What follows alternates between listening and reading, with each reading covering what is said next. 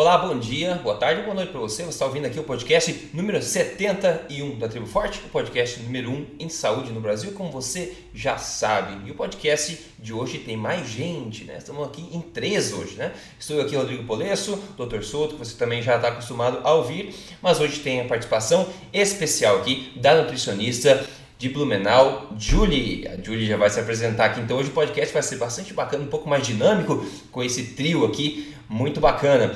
É, recentemente eu e a Julia a gente teve a oportunidade de jantar em São Paulo e falamos bastante tempo aí sobre quão errado assim é a prática corrente de saúde no, no Brasil e enfim no mundo mesmo, né? Então a gente pôde discutir isso enquanto a gente degustava um, um filé mignon lá, então foi bastante legal. Inclusive a Julie vai estar aí estreando como palestrante hoje. É, este ano também no evento Tribo Forte ao vivo 2017. Então, se você ainda não pegou o seu ingresso, tem tempo ainda, mas os ingressos dá para prometer que vão sobrar. E o primeiro lote também, como eu falei, estou segurando o máximo possível. Logo, logo, isso tudo vai mudar, mas eu sempre vou indicando. Pessoal, vai lá, Tribo Forte com.br barra ao vivo para você já garantir o seu ingresso e ficar de consciência tranquila. Você pode ver já todos os palestrantes que estão confirmados lá. Vai ser o melhor, maior evento do nicho no Brasil e vai ser dia 21 e 22 de outubro. Vai ser a sala cheia, energia positiva, vai ser muito bacana e você vai poder encontrar a Julie que está participando aqui hoje também lá falando no evento. Então, boa tarde, boa noite já, na verdade, quase boa noite, né, Doutor Souto e Julie, tudo bem com vocês? Boa noite, tudo certo? Tudo certíssimo. Boa noite ou boa tarde para os ouvintes e para ti aí, Rodrigo. Isso aí, o Dr. Souto e a Julie estão inclusive juntos na mesma, na mesma sala agora que eles foram para Blumenau fazer um evento lá, disseminar mais essa boa prática da ciência, boa prática de hábitos alimentares aí. E o Dr. Souto está me falando, inclusive aqui antes de começar, que a maioria do pessoal que estava lá eram justamente pessoas né, praticantes de, de saúde, né, profissionais da saúde. Isso foi, foi até inusitado, talvez um pouco surpreendente, e eu acho bastante positivo, né? Na visão de vocês também, eu acho, né, doutor Souto Júlio? Ah, é um negócio fantástico. É, é uma tendência que a gente está vendo, eu acho que a cada ano que passa, cada vez tem mais profissionais de saúde participando, vários nutricionistas, uhum. uh, alguns médicos, inclusive endocrinologista. Né? Então eu acho que, que a mensagem ela tá, tá permeando, né? Uh, uhum. E cada um daqueles profissionais que está ali é um multiplicador, né? Com certeza, é muito bom ver mais profissionais participando disso. Olha só, então pode começar essa nossa discussão aqui. Olha que interessante. Recentemente eu postei no, no YouTube um vídeo com 32 exemplos de alimentação forte, assim, fotos dos meus pratos, assim, aí diversos, meu dia a dia, né? E algumas pessoas comentaram o seguinte, né? Rodrigo, mas você podia postar mais é, exemplos de acordo com a realidade brasileira, né? Como se bife e ovo não fosse, né? mas tudo bem. Mas pessoal, de acordo mais com a realidade brasileira. Então a pergunta no ar, pessoal, vamos responder para o pessoal: dá para ter uma alimentação forte, uma alimentação baseada em alimentos de verdade, mais low carb até na nossa realidade brasileira, entre aspas? Sim, com certeza, sem dúvidas. A, a, minha pergunta na cabeça é assim, qual que é a realidade brasileira? Assim, qual a dificuldade das, das pessoas, talvez, de entender o que são alimentos de verdade? Ou, o que, qual você acha que é o problema que acaba gerando na cabeça das pessoas essa pergunta, né, de dá para ter uma alimentação saudável na nossa realidade brasileira? O que, que você acha que acaba gerando essa, essa meio que, essa objeção imediata das pessoas? Bom, principalmente a falta de informação, né, de entender o que, que de verdade é um alimento, né, um alimento de uhum. verdade, o que, que não é um alimento processado. Mas é aquela coisa, você falar para a pessoa que talvez pão não seja tão indicado, já, já dá um branco na cabeça e não sabe o que substituir, colocar no lugar. Mas uhum. tem aquela questão, né? Ah, não consegue olhar fora da caixa. Não consegue Sim. imaginar, por exemplo, um ovo como uma opção para colocar no lugar de um pão. Sim. Até, Julie, repete aquilo que você falou na palestra hoje sobre a questão assim, a pessoa diz assim, puxa, mas eu vou comer ovo com tanta frequência, né? Exatamente. Né? As pessoas, quando, quando a gente comenta, vamos então tirar esses processados, vamos reduzir isso e vamos começar tirando, trocando pão por ovos pela manhã, a primeira objeção é aquela, né? Mas eu vou comer ovo todos os dias? Eu pergunto, é, você come pão todos os dias sem reclamar? é, eu acho que isso é, é, perfeito, porque assim, a maioria das pessoas, na realidade, quando não estavam pensando em alimentação, não queriam fazer nenhuma mudança no seu estilo de vida alimentar, comiam basicamente a mesma coisa uhum, quase todos os uhum. dias. E isso não era um problema. Então, de certa forma, passa a ser um problema na hora que a pessoa está pensando sobre o assunto, porque antes era automático, né? Era automático. E ainda, e, ainda apelidam de uma alimentação restritiva. Porque antes no automático era uhum. sempre a mesma coisa. Aí você passa a incluir ovos, você passa a até brincar com ovos, né? Colocar vegetais, enfim. Acaba aumentando muito a, a parte nutricional que tanto se preocupa e fica nada restritiva, fica cada vez mais variada, não tem como ser melhor. É, ou seja, o pãozinho com manteiga, café com leite todos os dias não era restritivo. Pois é. E era variado. então, não, às vezes é um pouco de, de, de, uma questão de perspectiva, né? Quer dizer, a pessoa simplesmente não estava pensando sobre isso. Exato. E tem a questão da, do custo, né? Não sei se você estava se referindo a isso também, Rodrigo. Esse eu acho que é maior, é, esse eu acho o maior ponto. Muito se fala da questão do custo, porque ah, vai Sim. ser caro fazer dieta. Eu diria que uma alimentação reduzida em carboidratos talvez seja a opção alimentar mais barata, né? De todas, porque você não vai depender de, de ter que comprar alimentos mágicos com benefícios milagrosos que são prometidos, né? Você não vai precisar gastar dinheiro demais com isso. Se você, no fim das contas, for olhar para o preço, um ovo te deixa muito mais é, satisfeito, saciado, sustentado, e vamos dizer que 50 centavos um ovo? É, se tanto. Em torno disso, o mesmo, o mesmo preço de um pão francês. Uhum, uhum. É. e as pessoas acham que a alternativa, por exemplo, você fala, a gente fala sempre, ah, tente comer o melhor que você pode. Se você consegue pegar uma carne lá de pasto e super, né, orgânica uhum. e tudo mais, uhum. ótimo, né? Só que existe alternativa a isso, né? Se a pessoa está comendo o pão e quer trocar por um ovo, ela não precisa pegar o ovo mais caro existente, né? Que nem a gente fala sempre que o ótimo, que é o, o bom, o ótimo é inimigo do bom, né? Eu acho que as pessoas têm dificuldade em ver isso. É muito fácil ter alternativas baratas também e muito mais saudáveis, como o bifinho, a carne moída, o fígado, por exemplo, que é super barato, assim, coxinha de frango que seja, né? Tudo isso é muito, são opções muito mais baratas que eu acho que em sociedade nenhuma, assim, no mundo, no mundo desenvolvido, obviamente, é, iria reclamar muito, iria ter um impacto tão grande no orçamento que faria uma diferença grande, né? Só que as pessoas parecem ter dificuldade em ver esse tipo de coisa. Tem a dificuldade também em olhar uh, em longo prazo. Né? Porque você acaba economizando também. Você não vai precisar de tantos medicamentos, de tantos exames médicos e até nutricionistas. No fim, você faz uma alimentação sustentável tanto na parte econômica como para sua saúde. É, então assim tem esse lado, né? O que você vai economizar depois em, em, termos de saúde, em termos de medicação, isso, isso precisa ser contabilizado. Mas eu concordo com a Julia, assim, uh, é, é, que mais uma vez é uma questão de perspectiva. A pessoa começa a pensar no custo do que ela passou a comprar, mas ela não pensa no custo do que ela deixou de comprar. Né? Uhum. Então, assim, o pão de sanduíche também custa dinheiro. Né? O iogurte de morango, aquele, também custa dinheiro. Né? Os sucrilhos também custam dinheiro e não é pouco. Né? Uh, uhum. Então, a gente vai, uh, a gente precisa fazer uh, esse pensamento Uh, mas as pessoas, é, mas isso é uma questão, é uma questão mais psicológica, né, Rodrigo? É assim, assim como uma pessoa uh, comia, comia pão com manteiga e geleia e tomava café com leite todos os dias de manhã, todos os dias, era monótono, mas a pessoa não pensava nessa monotonia. Uhum. Bom, agora ela está uhum. passando, de repente, a comer uns ovos mexidos na maior parte das suas manhãs, mas aí aquilo passa a ser monótono, embora, como a Julie disse, ovo pode ter cebola hoje, pode ter tomate amanhã, pode ter queijo depois de amanhã, quer dizer, ovo é muito mais versátil. Ela até falou na palestra lá, não dá para botar brócolis dentro do pão, não combina, mas dá para botar no omelete. Né? no omelete, e, com então, certeza. assim, é, é, tem, é a questão psicológica, a mesma coisa, a pessoa pensa no custo que vai ter comprar, sei lá, frango, mas ela não pensa no custo que ela deixa de ter por não estar tá comprando biscoito recheado, sucrilhos e uh, pão integral 12 grãos. Sim, e é outra coisa também quando você aumenta né, a densidade nutricional dos alimentos, partindo para uma alimentação forte, por exemplo. Outra coisa que as pessoas não prestam atenção é que você tende a automaticamente comer menos volume de coisas, né? A gente vê quando você come os farináceos aí, essas porcarias que as pessoas são acostumadas a comer, enfim, ficando doente, as pessoas têm que comer mais, né? Aquela história de 3, 3 horas, sim, você precisa comer 3, 3 horas só se você não comer comida, né? Comer substâncias comestíveis. Então, em volume, eu acho que a gente acaba também consumindo menos, né? Automaticamente. Automaticamente. E até pelo ponto é, de economia, o que a gente não sabe é que essa moda de comer de 3 em 3 horas é mais um apelo à indústria para você comer Sim. os snacks que eles vão te oferecer para os lanchinhos. Né? Então, uhum.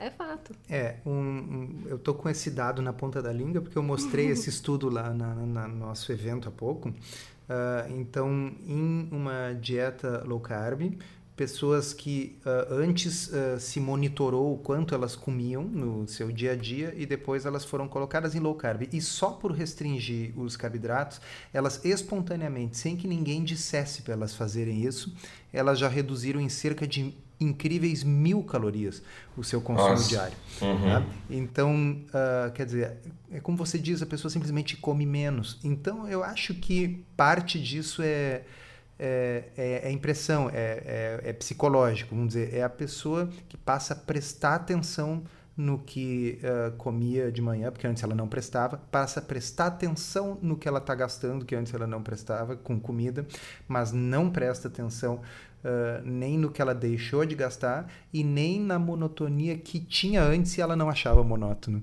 Né? É mais Sim. psicológico, a minha impressão. E essa preocupação é. de, de ter que ser ovo caipira, orgânico, Sim. Uh, o sal, o sal que seja do Himalaia, enfim, é, açúcar que tenha sido plantado por mulheres virgens, né? Coisas desse tipo. Você não Sim. precisa se preocupar com isso, porque vamos lá, né? Se você está trocando a sua alimentação, isso é só um início. Você não precisa do, do ovo caipira para ser melhor. O bom não pode ser inimigo do ótimo. Ovo é muito melhor do que pão. Se for de granja, independente disso.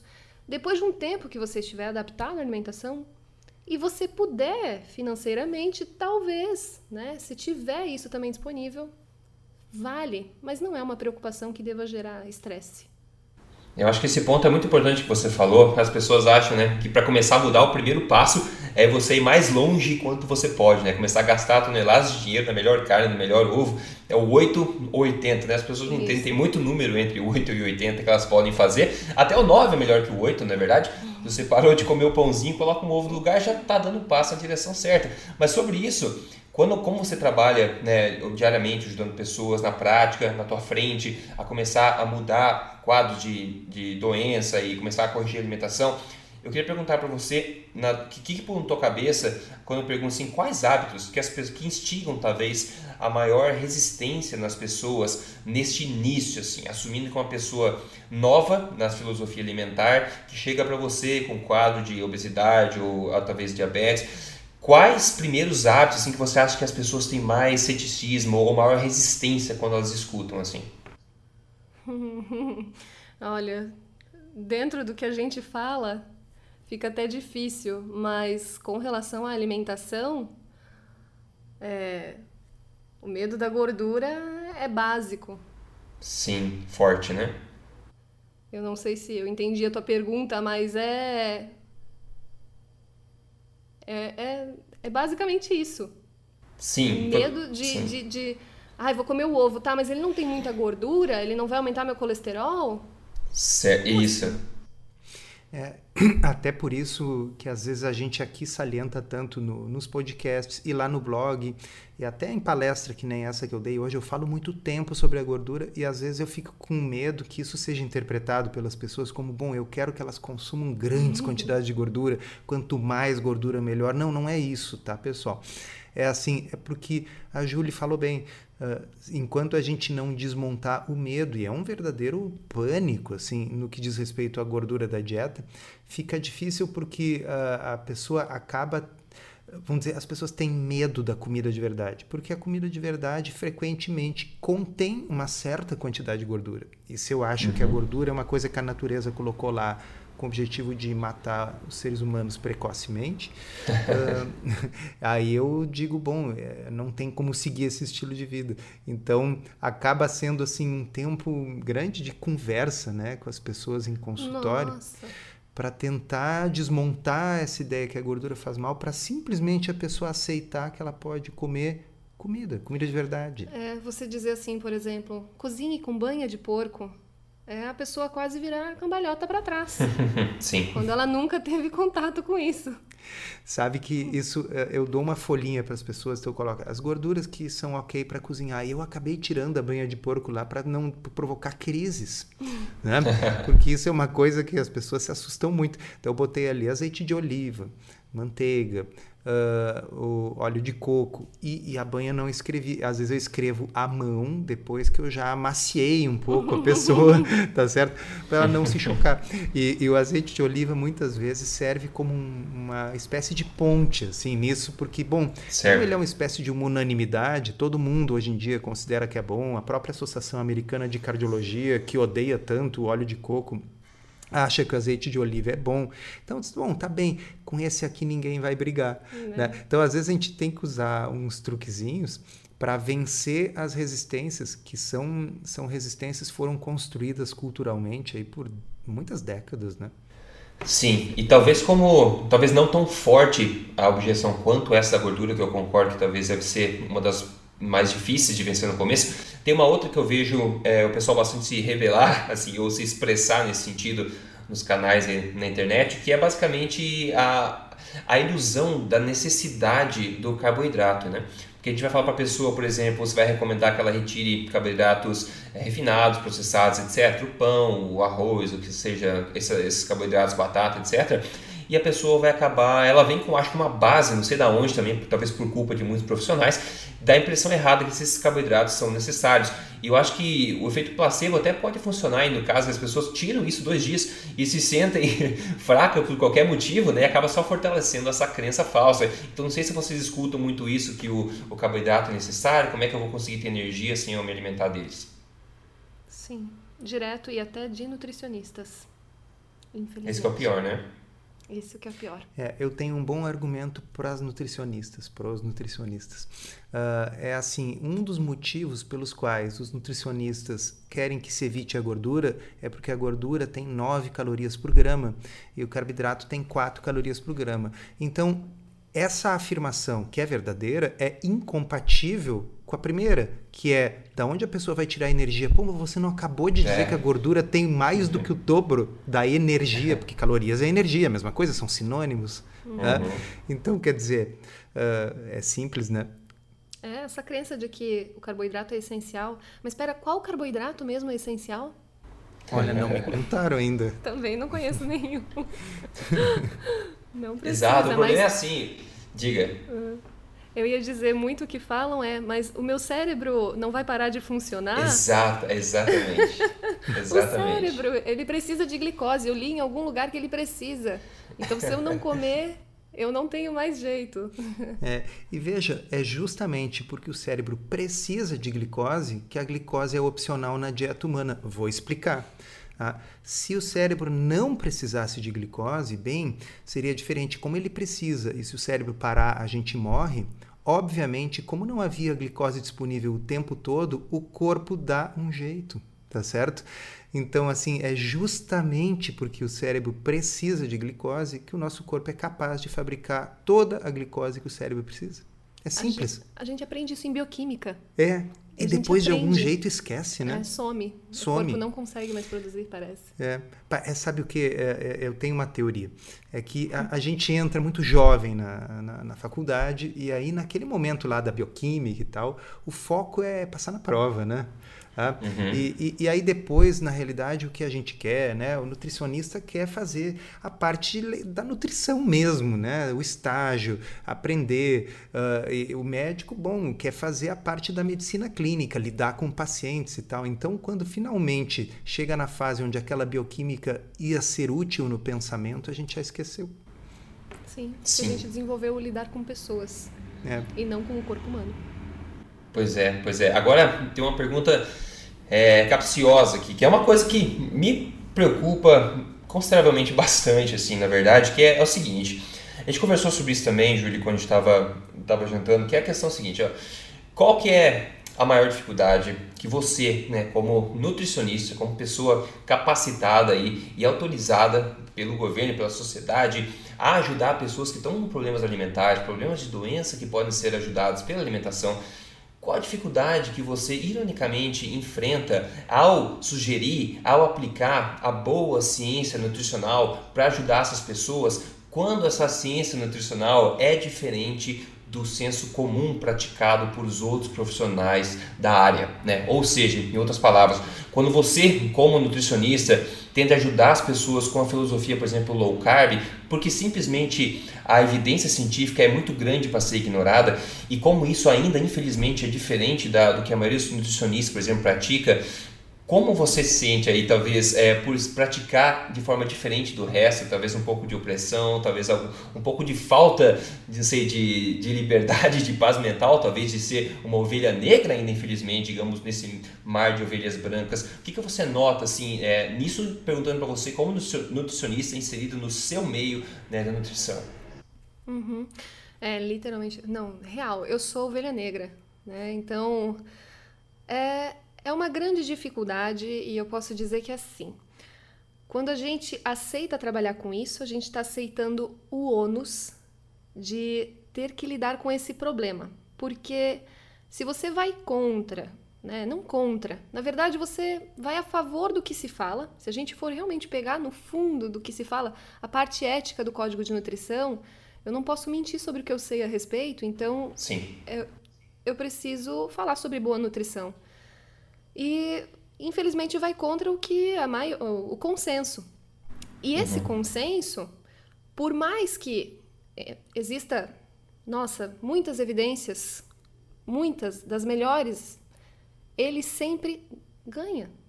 Então, a gente tem um pouco de medo, né, de trabalhar com isso por conta por conta dessa opressão. Afinal, se você falar ou se você colocar um pouco mais de gorduras na dieta, mais do que 7% de gorduras saturadas, você uhum. provavelmente está colocando uma corda no pescoço.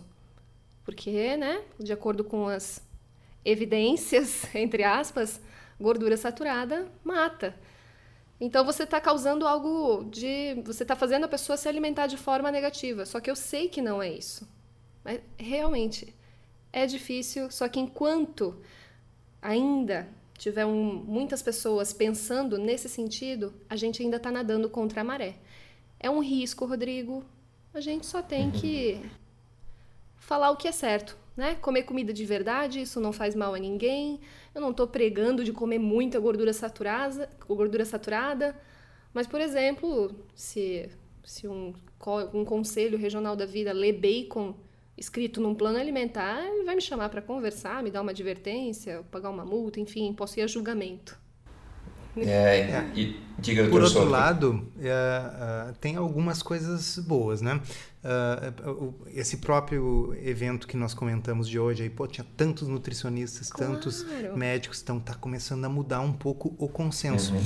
E aquilo que nós comentamos uns episódios atrás, uh, o Conselho Regional de Medicina da Terceira Região de, de São uhum. Paulo, que era um dos conselhos mais rígidos nesse aspecto, publicou na sua revista de circulação interna para os nutricionistas uh, uma entrevista bastante favorável à abordagem low carb, colocando que funciona, que tem evidência científica.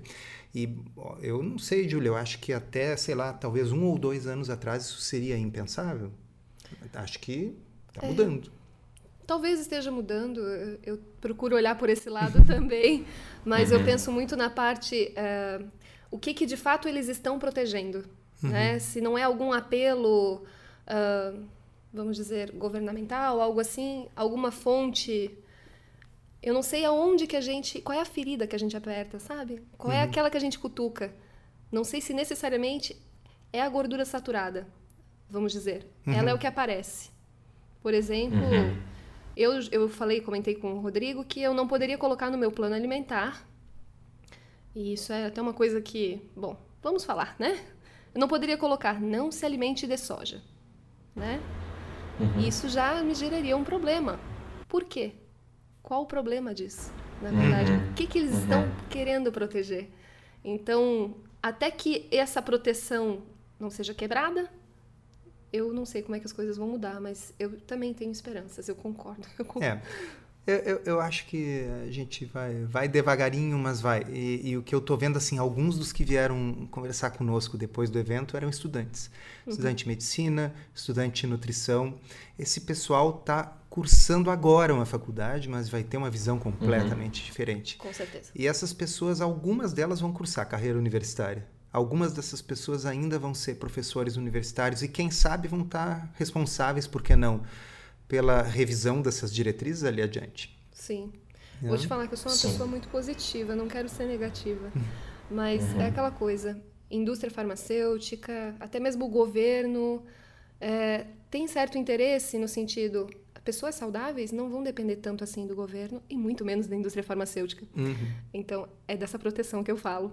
Mas eu tenho muita fé nesses estudantes e por isso que eu fico tão feliz de ver um público, querendo ou não, novos médicos, novos nutricionistas profissionais da saúde tão interessados e engajados nisso e que com certeza influenciam também os colegas, né? Sim. Isso vem a crescer. Sim. É, como, como um exemplo, por exemplo, prático dessa situação que é grave. Bom, eu também concordo, é, eu acho que é, eu sou bastante otimista também, eu acho que isso aí vai mudar, uma hora ou outra vai mudar, não tem como segurar, enfim, não tem como segurar a, a verdade. Mas agora falando um pouco de, de diabetes e pré-diabetes, diabetes tipo 2 principalmente, a gente sabe que é uma, uma epidemia mundial e eu sei também que você e Julie têm um interesse especial por ajudar pessoas nessa situação. Então, enquanto o diabetes ainda é, no senso comum, digamos assim, é considerado, né, erroneamente, óbvio, é uma doença progressiva e, digamos, incurável, entre aspas, a gente sabe que na prática, né, atacando-se de fato a causa do problema, a história é bem diferente, né? Imagina a diferença de uma paciente ouvir de um profissional, desculpa, você está com diabetes, isso nunca vai ser curado, vai ser só progressivo, vai piorar com o tempo, ou ouvir Vamos atacar a causa disso, que tem muitos casos anteriores que conseguiram reverter esse quadro, por exemplo, né? Então esse é um exemplo também que eu acho que na tua prática deve ser uma, uma coisa interessante de se é, de se fazer. E eu acho que também nada melhor do que ver pacientes seus obtendo resultados, apesar de ser ainda, como eu falei, do senso comum, considerado uma coisa que é progressiva, incurável e triste no geral, né? Sim, é fantástico. É, não tem som melhor do que ouvir o paciente falando. Eu pensei que teria que usar o medicamento para o resto da minha vida, porque foi a primeira coisa que eu ouvi do meu médico quando eh, descobrimos o diabetes. Sim. Sim. É. E, e claro, uh, a doença é progressiva se a gente continuar agredindo o organismo do paciente por tempo uhum. indeterminado.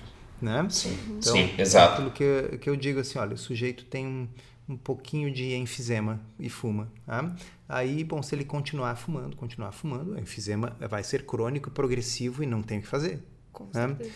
E é isso que a gente faz com os diabéticos, né? Eles têm uma intolerância Exatamente. à glicose. A doença se define por intolerância à glicose. O diagnóstico é feito com uma curva de tolerância à glicose alterada. Quer dizer, o diagnóstico o teste que se faz prova que o corpo não lida bem com a glicose. E a solução é dar pão integral. Pão integral. Mais, né? De mais pão. Aumente o seu pão integral Aumente. e diminui a carne. O que a carne tem a ver com o assunto? É, e aí o cornerstone né, da, do diabetes é resistência à insulina, tem insulina demais, né? E se a gente faz uma analogia com o cigarro, acho que é perfeito que você comentou, né? O fumante está com problema no, no, pulmão por causa do fumo. E se ele continua fumando o cigarro dele e a cada seis meses ele aumenta o número de cigarros por dia como tratamento do próprio problema causado pelo cigarro, é óbvio que ele nunca vai ficar bom. E a mesma coisa com a diabetes, a pessoa está com resistência à insulina, o que, que você faz? É aumentar o nível da insulina até um certo ponto, depois de um tanto tempo você aumenta a dose ainda, é óbvio que isso nunca vai se reverter, né? Como uma coisa óbvia como essa pode não ser aceita ainda? Sim. É. É, porque no fundo nós voltamos à mesma coisa. É o medo da gordura. É o medo novo, da gordura. Da novo. Por, e da proteína também. E né? Da gordura e da proteína. É, é, aquela ideia assim: olha, o diabético morre do quê? Do coração e dos rins. Tá? Ah, o que, que causa o problema do coração? A gordura. Não é, mas é o senso comum. O que, que causa uhum. problema nos rins? A proteína. Definitivamente não é. Tá? O que causa problema nos rins é a própria diabetes, é a glicose elevada. Tá? Uh, e, aliás, tem um monte de estudos mostrando que uma dieta com mais proteína ajuda a reverter o diabetes. Né, sem piorar uhum. a função renal. Mas o fato é que isso está na cabeça da maioria das pessoas, então a intervenção é: bom, se eu não posso, se eu tenho que restringir proteína, se eu tenho que restringir gordura, eu vou botar o quê? Eu vou encher uhum. de pão integral. Assim, e aí as pessoas pioram. Uh, é, é, é, incrível, mas enfim. Né, é, é, é, mas, mas, mais uma vez, os estudos estão pintando, são estudos de alto nível. Né? Poxa vida, ainda hoje eu mostrei lá para o pessoal um ensaio, uma meta-análise de ensaios clínicos randomizados, um estudo de 2017, mostrando que low carb é a melhor intervenção para o diabetes e não só isso, quanto mais low carb, melhor para o diabetes. Uhum, então, uhum. quer dizer, é evidência inquestionável, né, Rodrigo? Não é, é, é aquilo Sim. que eu digo, assim, não é opinião. Não é assim, é, Exato. a Julie acha isso, eu acho isso. Não. É, é, é, é alto nível de evidência. Tem alguma meta-análise mostrando o contrário? Não tem. Tem algum ensaio clínico randomizado mostrando que não é assim? Não tem. Então, é, entendeu? E, e, até no consultório, né? O, mesmo que suponhamos que não tivesse nenhuma evidência, né? Uhum. Ainda assim, os resultados que a gente tem, a melhora da hemoglobina glicada, a redução da insulina, a retirada do medicamento, não tenho prova melhor do que isso. Sim. É, falam por si. Essa semana, essa semana, eu estava comentei com você mais cedo, né, Júlio? Uh, eu tive uh, o retorno de uma paciente, Carol, se ela está me ouvindo, ela vai saber quem é, tá? uh, que fez o diagnóstico, uma jovem, tá? menos de 30 anos, fez o diagnóstico de diabetes tipo 2, mas já com níveis muito elevados de glicose, quase 400. Tá? Começou a utilizar insulina direto no posto de saúde para manejar aquilo ali. Uh, e uh, com low carb agora ela está sem insulina, com hemoglobina glicada de 5,5, que para quem não sabe é normal. Uhum. A uhum. glicemia de jejum dela estava 107, é um nível não diabético. Tá? Está usando exclusivamente metformina oral, Tá? Então, quer dizer, e, ah, e de lambuja perdeu 15 quilos. Uhum, uhum. então, uh, dizer o quê, né, Rodrigo? Dizer o quê, né, Júlio? Uhum. É Não tem muito. Mas o interessante é assim, mesmo com, com toda essa evidência, com tudo isso, tipo, tá na cara a verdade, a gente vê coisas como aconteceu recentemente, né? Que todo mundo ainda vem comentar sobre esse bendito desse da porcaria desse documentário chamado What the Health, que a gente já fez um podcast inclusive sobre isso. Então, se você está interessado em saber os bastidores desse, desse documentário, você pode ver, acho que dois ou três episódios atrás, só procurar por What the Health, é, Tribo Forte, você vai ver. A gente comentou sobre isso. Só que nesse, nesse bendito desse documentário, eles falam inclusive o absurdo que carne causa diabetes. E aí, a gente está falando antes de começar o episódio, inclusive, sobre um fato interessante, Dr. Souto, a respeito da, da Índia, né? Falou assim, a carne causa diabetes. Tudo bem. Daí, um exemplo, assim, até engraçado é, que a é Índia, é assim, né? Qual é o Diga. país que se come menos carne no mundo per capita? Exato. É a Índia. É, 40%, é né, da população 40, 40 da população é vegetariana. É, exato. Exatamente. Qual é o país do mundo que tem mais diabetes, Rodrigo? A capital mundial do diabetes tipo 2 é a bendita Índia também, com é mais de 50 milhões de casos. Então me expliquem, eu, de, eu tenho limitações intelectuais. Tá? assim, como é possível que carne cause diabetes e que o país do mundo que tem o maior número de vegetarianos, tipo 40% da população, seja a capital mundial do diabetes? É, pois é, exatamente. Mas é dito ainda aí, tá no Netflix, então é verdade, né? Então o pessoal continua achando isso, né? É assim, ó. Eu vou, eu vou repetir o que eu disse naquele podcast. Pessoal, Netflix é para ver séries. É. Tá? Não é para ciência. Ciência vocês têm aqui no podcast Tribo Forte. Exatamente. Lá é para entretenimento, pessoal, entretenimento. E nesse caso não é nem, nem legal de assistir o, o pedido do documentário. A Julie, você, você me contou que tentou assistir, né? Tentei, eu confesso, eu sempre tento assistir, né? Mas eu confesso que cheguei. Eu comecei, eu ficava rindo até os oito minutos, porque eu achava super engraçada, né? As, as alegações. Sim. Chegou nos 12 minutos, eu já não aguentei mais, já comecei a passar raiva, porque eles deram um exemplo de um homem diabético, com dificuldade, confuso com a dieta. E quem é diabético sabe o quão complicado é isso, o quão é, doloroso é lidar com isso. Então eu uhum. comecei a passar raiva e não consegui mais assistir. Mas eu Sim. gosto de assistir justamente para poder é, é, a gente tem que abrir a cabeça, não dá para dizer que só eu tô certa, né? Só Claro. Então, só que foi impossível. Vou é. tentar é. de novo. Ou Talvez não é, precise talvez perder não. meu tempo. É. Talvez não. uh, uh, aliás, uh, o, o Rob Wolf, o autor do livro The Paleo Solution, -huh. fez no blog dele um, uma crítica do, do documentário com as referências em minutos e segundos. Tá? Então, Nossa. quem quiser, quem tiver um interesse mórbido em dissecar esse cadáver, uh, pode uh, ler a postagem. Eu, eu, depois a gente bota o link no, no podcast. Uh, e, e, é divertido, ele tem um certo humor sarcástico, assim, mas ele vai botando os links para os estudos que mostram que aquilo é balela e tal. É, para quem quiser, para quem gosta desse tipo de coisa. É, mas eu, eu, também recomendo que o pessoal fique longe disso.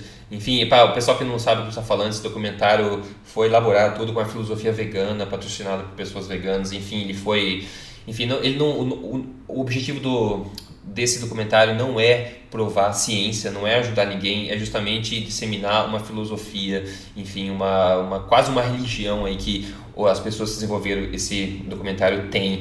Então, enfim, mas então, pessoal, vou ficar alerta, né? Sempre cético, aquele ceticismo inteligente que a gente fala direto aqui. Continue tendo entretenimento no Netflix, na internet à vontade, mas se você quiser, enfim, se proteger, ter acesso à ciência, você pode ouvir aqui Tribo Forte ou realmente olhar para fontes confiáveis sobre esse assunto. Pessoal, acho que vamos, vamos fechando aqui. Eu acho que foi muito legal esse papo nosso aqui, mais leve de hoje, falando sobre as dificuldades até de disseminar a boa ciência, mas eu acho que isso está mudando e é legal saber também que esse evento de hoje foi mais um sinal disso, com muito mais profissionais de saúde interessados. E a gente sabe que cada profissional da saúde, digamos no bom sentido, que se converte na ciência boa, vai disseminar isso para os pacientes e isso tem um efeito cascata, né? Então acho que logo, logo, a, a partir do momento que pegar realmente tomar momento essa bola de neve, como já está né, criando esse, esse momento, eu acho que a mudança vai ser muito mais rápida que todos nós imaginamos. Né? Trabalho de formiguinha, né? Com certeza, com certeza. Então é isso aí, pessoal. Obrigado pela participação, doutor Souto, Julie, foi um prazer ter vocês aqui hoje. Pessoal que não é membro da Tribo Forte ainda, você pode acessar triboforte.com.br. Você vai ver as vantagens que você tem em se tornar um membro VIP lá da Tribo Forte. E novamente no evento de outubro de 2017, este ano, você pode garantir o seu ingresso em triboforte.com.br barra ao vivo. Você pode ver lá os palestrantes confirmados, todos. A Julie vai estar lá, o Dr. Souto também. E eu também, claro, vou estar lá também. Pessoal, uma boa noite para vocês. A gente se vê em próximo episódio. Obrigado, boa noite. Até semana que vem. Obrigada, boa noite.